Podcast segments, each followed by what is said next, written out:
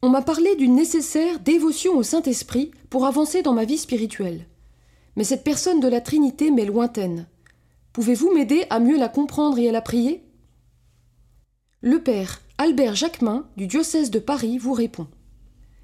La dévotion au Saint-Esprit est plus malaisée que celle à Jésus lui-même, car le Christ nous est familier. Nous savons qu'il est un homme.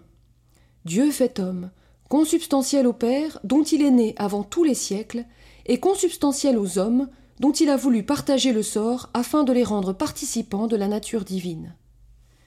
Dieu s'est fait l'un des nôtres, avec des idées, des sentiments, un cœur comme les nôtres. Il a vécu une vie semblable à la nôtre, et à travers toutes les pages de l'Évangile, nous pouvons comme entendre sa voix et saisir encore ses gestes. Le Christ, Verbe fait chair, parole vivante et incarnée du Père, a pour nous un visage. Mais le Saint-Esprit nous demeure mystérieux. Si, contrairement au Verbe incarné, il n'a pas de physionomie humaine, nous pouvons toutefois le connaître à ses effets, en nous rappelant ce qu'il a réalisé dans les apôtres le jour de la Pentecôte, et en constatant ce qu'il continue d'accomplir chaque jour dans nos vies. C'est ainsi que nous pourrons l'aimer. L'un des aspects spécialement bienfaisants de l'Esprit Saint en nous, c'est qu'il est l'esprit de renouvellement, celui qui, dans les âmes, crée ou recrée la jeunesse spirituelle, celui qui triomphe de cette usure impitoyable que la vie entraîne toujours avec elle. N'est-ce pas ainsi que nous apparaît tout d'abord l'action mystérieuse de l'Esprit Saint dans les cœurs des apôtres de Jésus? Pour eux, qui s'étaient montrés parfois médiocres et pusillanimes, l'Esprit de Dieu fut une véritable illumination de l'intelligence. Pour ces cœurs assez faibles, tels que les avait révélés la Passion, la Pentecôte fut la grande flamme de la charité, de la force et du courage. Car il nous faut bien comprendre ceci, c'est que l'irruption du Saint-Esprit en eux ne fut pas un épisode sans lendemain. Ce fut pour eux un commencement et un point de départ.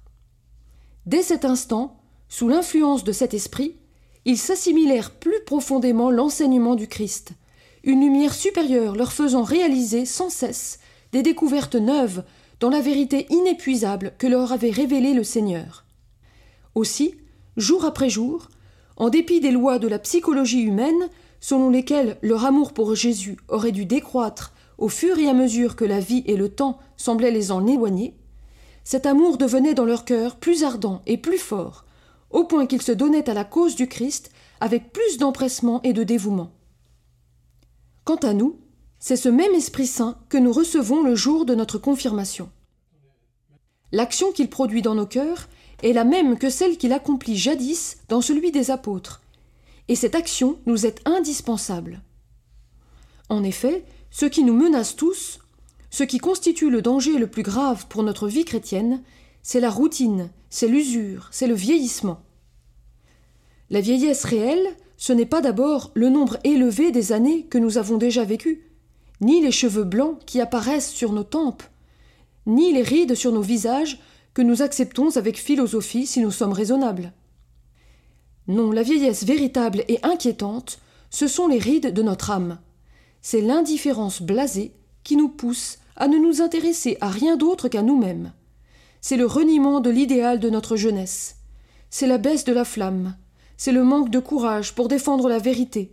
C'est l'incapacité de nous émerveiller de ce qui est beau et de nous indigner de ce qui est mal. Or, ce vieillissement s'attaque à notre vie chrétienne elle-même. Les vérités de la foi, qui devraient provoquer en nous une joie et un étonnement toujours renouvelés, comme l'assurance que Dieu nous aime, qu'il habite en nous par la grâce, que le Christ nous a sauvés par sa mort sur la croix, que sa résurrection est l'assurance et l'anticipation de la nôtre, que nous le recevons vivant et glorifié dans l'Eucharistie, toutes ces vérités sublimes risquent de devenir pour nous des mots sans âme.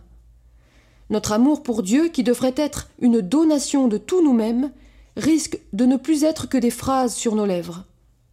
Notre pratique religieuse, qui n'a de valeur que comme l'expression profonde de cet amour, peut dégénérer en une routine désespérante.